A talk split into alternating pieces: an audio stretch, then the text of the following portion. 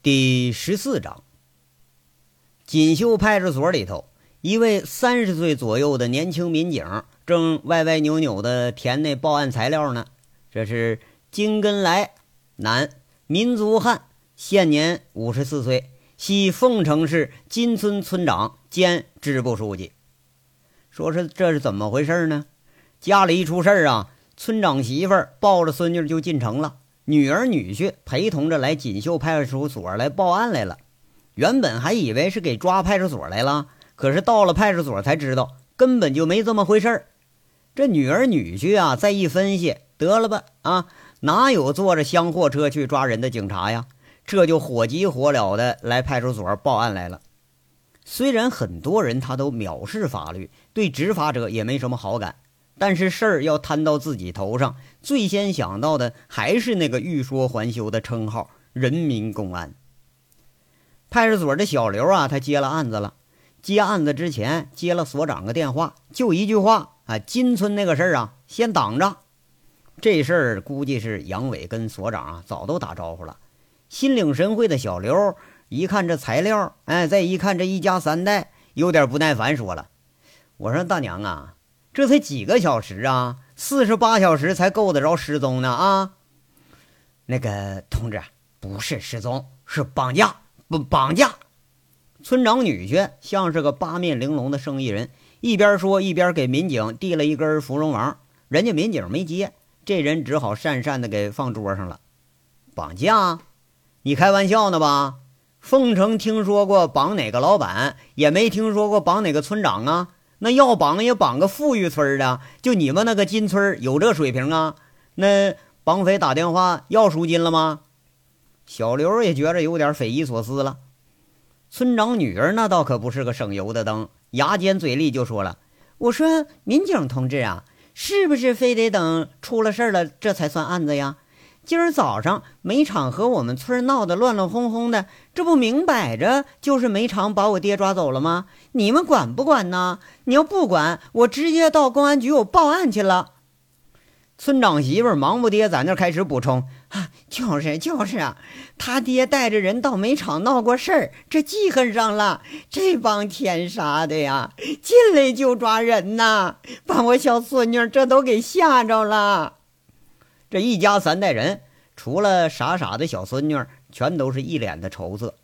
不过村长媳妇这话，这回可就露了底了。一听这自报家门啊，你带着人进煤厂闹事去了。民警突然笑了。村长女儿啊，悻悻的回头说了一句：“娘，你少说两句。”哎呀，你个没良心的，白养活你了！你爹都这样了，你还埋怨我？哎呀妈呀，我这命咋这么苦啊！你爹要有三长两短，我也不活了。村长媳妇儿这是悲从中来，老泪纵横，那是真真的泣不成声。小孙女一看那老太太哭了，她也凑热闹，赶紧往上嚎。女儿女婿这是一副无可奈何的样，哎，好，好，好，哎，几位啊，听我说一句啊，咱们呢也别等四十八小时了，咱等二十四小时，你看怎么样？这中间要是有了其他情况呢，或者说接到绑匪的勒索电话了，马上咱就立案，咱就出警。你现在我们没法立案呢，人证物证都没有啊，就这位老人家看着了，你这让我们怎么立案吧？我们要是立了案了。人村长要一下子出现了，那是不成笑话了吗？你们别说，就是到公安局，你就上公安厅去，他也得是这么个理儿。你说是不是啊？民警是连蒙带劝，这一家四口一看也没啥招了，这才悻悻的告辞出了派出所。刚一出派出所，就见着两辆警车押送了八个村民回来了。村长女儿一下诧异了，喊了一声。二叔、三舅、根子哥，嗨，你这是怎么了？这怎么都进来了？几位乡里乡亲的都有点不好意思的，在那遮遮脸，被煤厂那个大网给套了个结实，又让警察给带进派出所了。这回这可够丢人的了。村长女儿很奇怪的拉住一位押解的警察问：“人这警察冷冷的说了，那还能有什么事儿啊？啊，哄抢煤厂，砸治安室呗。”你说这些村民，你可真够呛啊！人家治安室刚设了一天，就让他们给砸了，这办的这是人办的事儿吗？娘啊，你在家你也不说说他，我爹这都干了些什么事儿啊？姑娘随口又是一句，在这埋怨着，心里头也知道，八成又是当村长那个爹出的馊主意。一家人看着乡里乡亲的都被一股脑的给赶进了滞留室，这一家人心里觉着这不安之意是更甚了几分。咱再说另一面，天煞的十六楼，周玉慧这次他是很听话，没再掺和煤厂的事儿，上午就应邀来陪林氏兄妹来了。三个人不咸不淡，扯了能有一个钟头。这林国庆他倒是有个好处，就嘴皮子上功夫他厉害。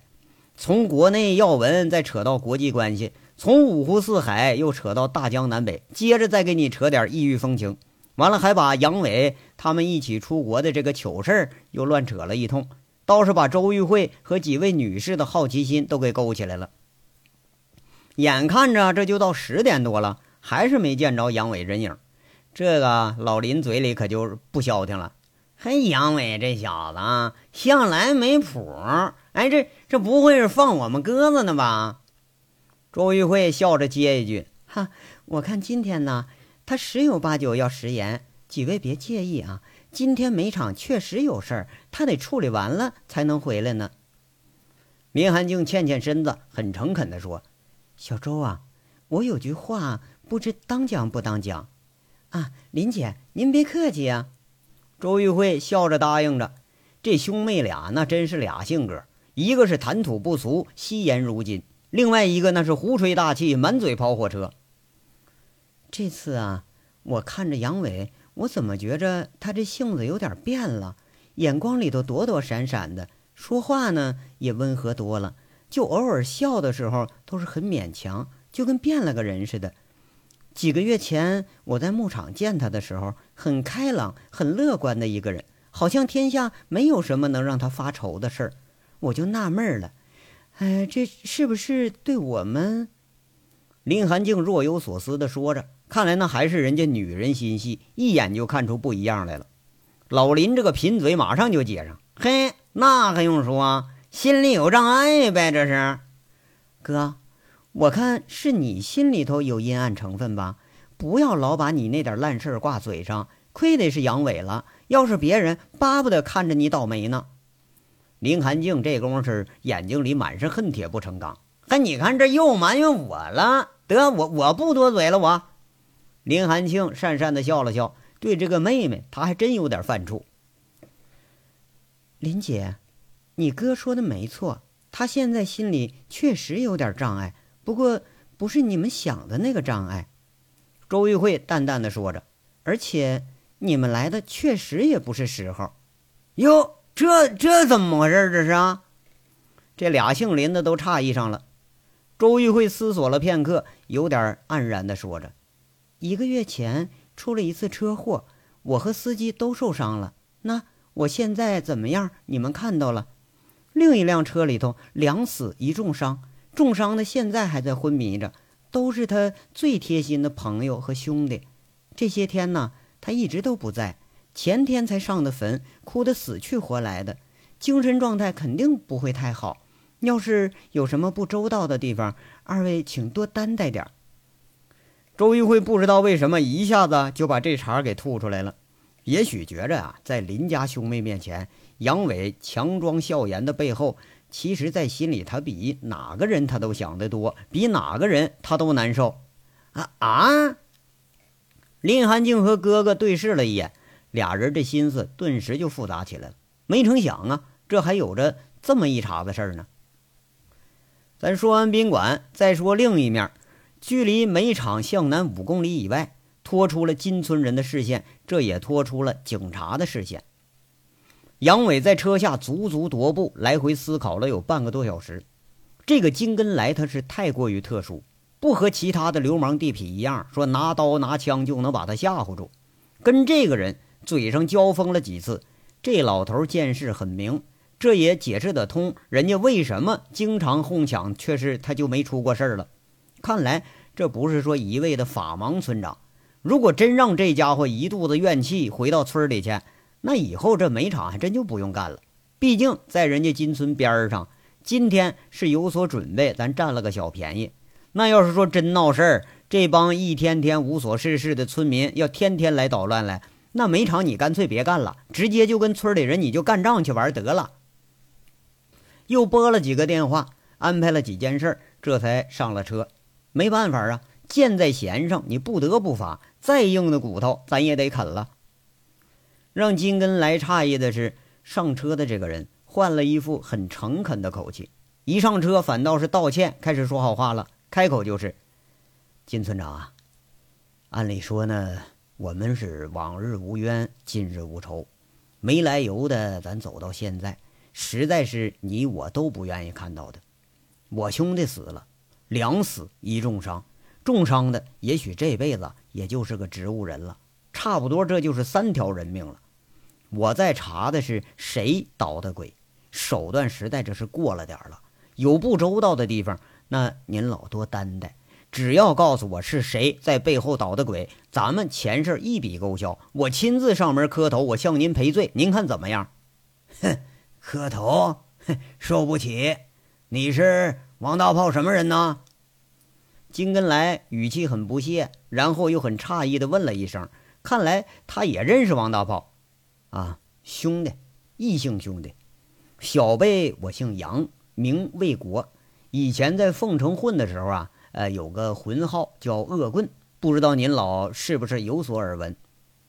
杨伟委婉的说出自己的来历，很低三下四的那种啊。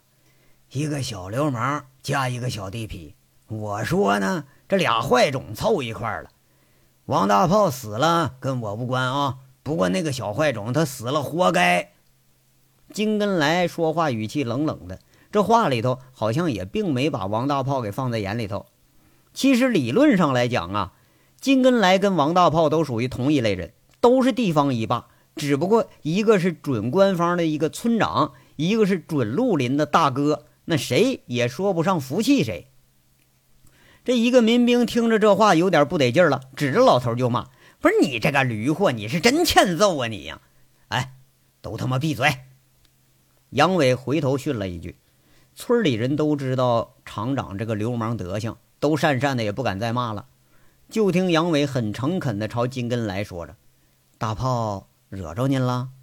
没有啊，他见着我也得叫声叔呢。”这小子为人不错，够仗义，不过办事太嚣张了，要不也死不了这么快。金根来很隐晦地说了一句，这一句话就更确定了杨伟的想法了。杨伟这心一下就提起来了。那你知道他这不是事故了吧？知不知道？我凭啥告诉你呀？金根来抬着一双老脸，不用说，这当年他也不是个什么善茬。几千人大村的家长，几十年积淀积淀下来的这个霸气匪气，那倒也不是说吹的。说话时候看杨伟那个眼神都有点居高临下的意思。这家伙八成是在村里头颐指气使惯了。杨伟这口吻带着很客气的成分，又是问一句：“老人家，你是真不怕我下黑手啊？你不敢？你要敢的话。”还用兜这么大圈子？你比王大炮有脑筋，知道挂着个协警的名头，可那有什么用啊？警察是你爹还是你妈呀？就是你爹妈，他也吃不开。协警更他妈扯淡了，吓唬吓唬老百姓还成？我知道你把派出所给买通了，可是那又能怎么样啊？除非我这辈子出不来了，抓了这么多村民，这怨已经结下了。你还是想想你自己后路吧，早点卷着铺盖卷子滚蛋。金根来虽然是被铐着，但这气势可不是盖的。现在杨伟明白为什么连锦绣派出所他都不愿意惹这么个村长了，那实在他就不是个什么善茬。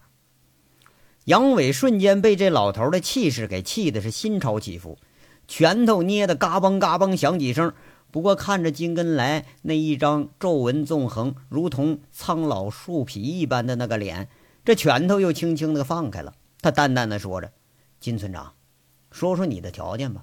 要钱的话没问题，你说个数，我想办法，尽量我就满足你。不过今天这可是碰上了一个不不吃软也不吃硬的主了。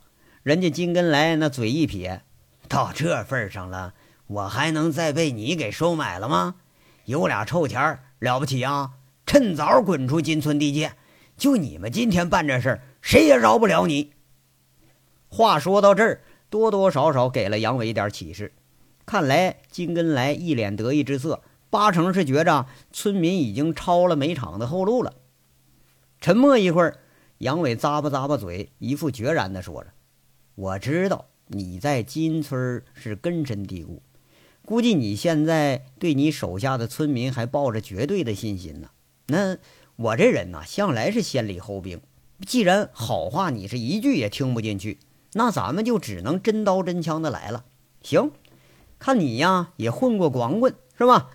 咱们俩就私底下解决。解决之前，我就让你看看我的手段。看完了，我把你放走，咱公平的来对上一场，你看怎么样吧？金根来是丝毫不惧。行啊，敢说这话也算是个人物。我知道狼山兄弟俩那是倒在你手里的。我还真就想看看你到底有多厉害。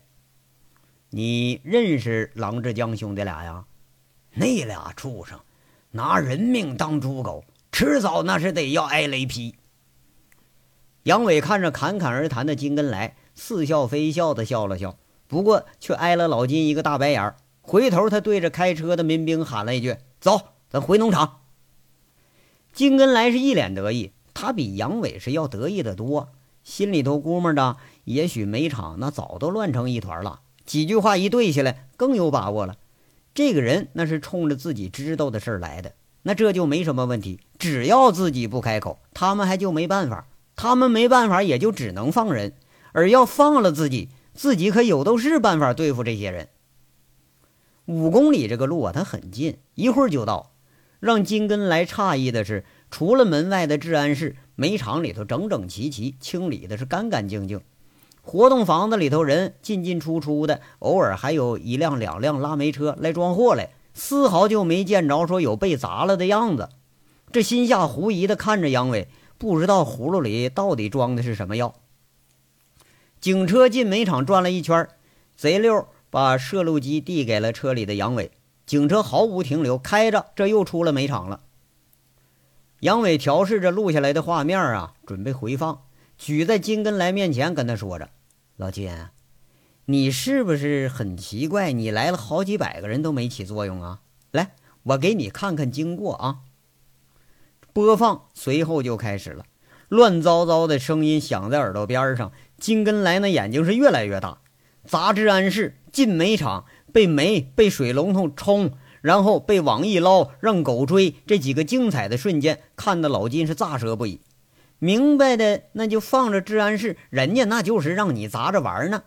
这录像，哎，要给你送到公安手里头，罪可轻不了。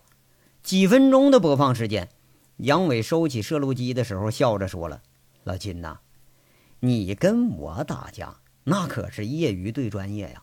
我要是下手再狠一点儿，今儿可得废你们村里头几个人了。”就我手里这东西，这录像我放公安手里头，你们村那几个姓金的傻逼啊，最起码也得劳教两年吧。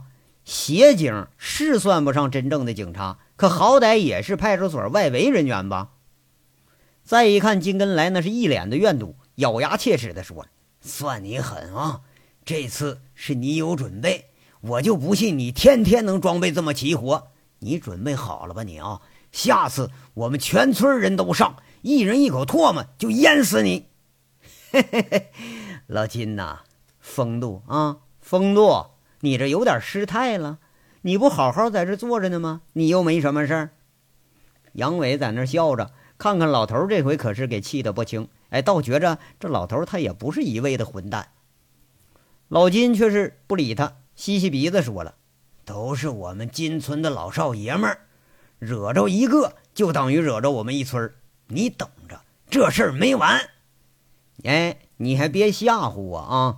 当然没完，要完了，我早他妈把你扔车下去了，还拉着你耗油啊！你一村人，你一村人又能怎么的呀？嗨嗨嗨！哎，来来，你看看，哎，你们村怎么就冒烟了呢？杨伟故意在这说着：“你们，你们放火了！”老金朝村里一看，那还有未尽的烟呢。村口还有来来回回奔跑着的人，这下是怒从心头起，挣扎着起身就撞向杨伟，嘴里恶狠狠地喊着：“老子他妈跟你拼了！给我摁住他！”杨伟按住了金根来的肩膀，俩民兵干脆一左一右坐下来，把金根来给夹在了中间。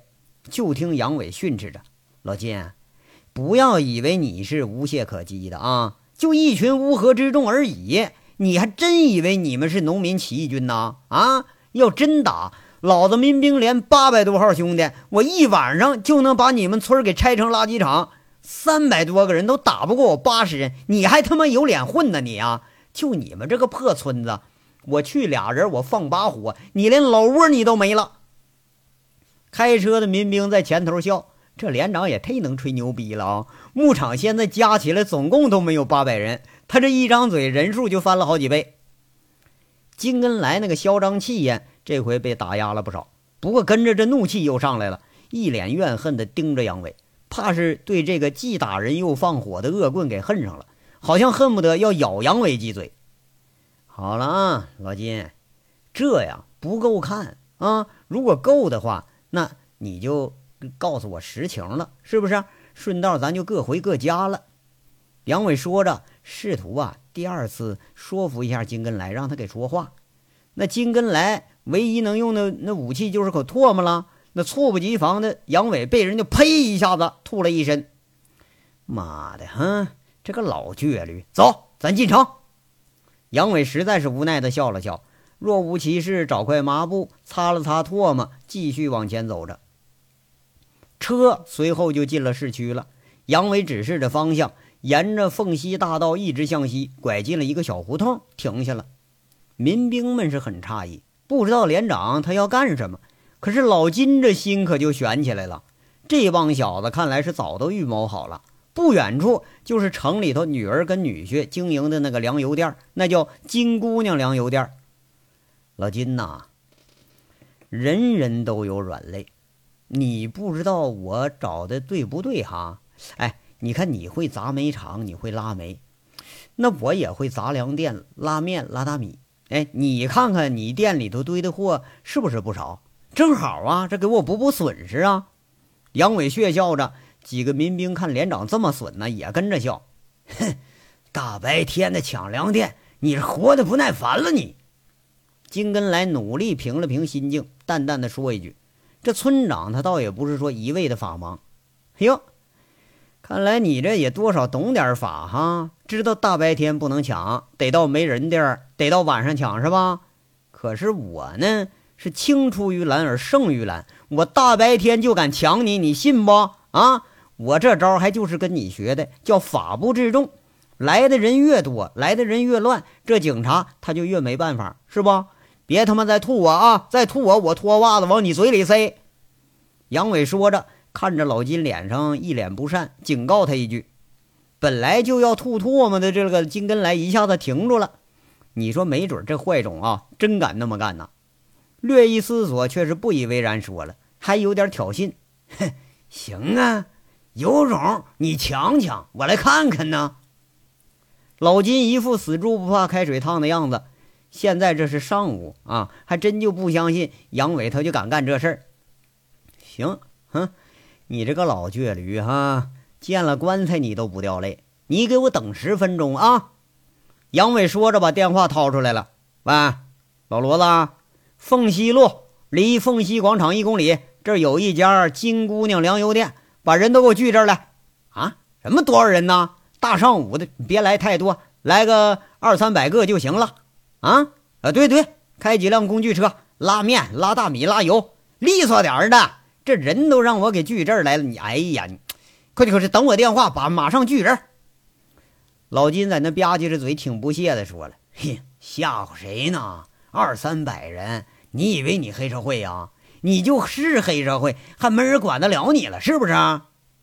不过这话里头还真就有点外强中干了，也许他心里正怀疑呢。哎呀，这事儿能不能说就是真的呀？那要是真那样，可就麻烦了。啊呵。呸！杨伟做事吐了一口，骂了：“我他妈就是黑社会！我黑社会，我他妈都没你黑！就这粮店里头全拉走都不够十万块钱。说起来，我他妈还赔钱呢。一会儿啊，我们去凤台小区上你姑娘家，我朝她要损失去。我他妈就不信，我还就整不了你，我还整不了你家姑娘了。我还再不行，你不还有个孙女呢吗？我直接他妈抱走拉倒。就你这把老骨头，还真就不值个钱。哎，不过你家那小孙女可挺水灵哈，没准哪家大户还能愿意花个大价钱买呢。杨伟这话里是流里流气呀，这馊主意一茬接一茬，不像真的。不过他可也不像开玩笑。不过就这么一说啊，老金很例外，这回他没犟嘴。杨伟心里头暗笑，哼，这回这个软肋啊，应该是没找错了。光头罗他办事，你要说他就是拖拖拉拉的，足足十几分钟，这人才到位了。沿着这一溜做生意的那个门市台阶上，林林总总吧。先来了几十个流里流气小青年然后就越聚越多，越聚越多，还真就有个二三百人。那蹲着的、站着的、抽烟的、聊天的、打闹的，五颜六色的衣服，五颜六色的头发，一看那就不是什么正经人家人。路过的行人也不知道这有啥事儿啊，都躲着这些人走，心里没准还纳闷呢。哎呦，我操，这群英荟萃啊，流氓上这儿开上会来了。紧接着。两辆工具车开过来的时候，杨伟笑了，回头了。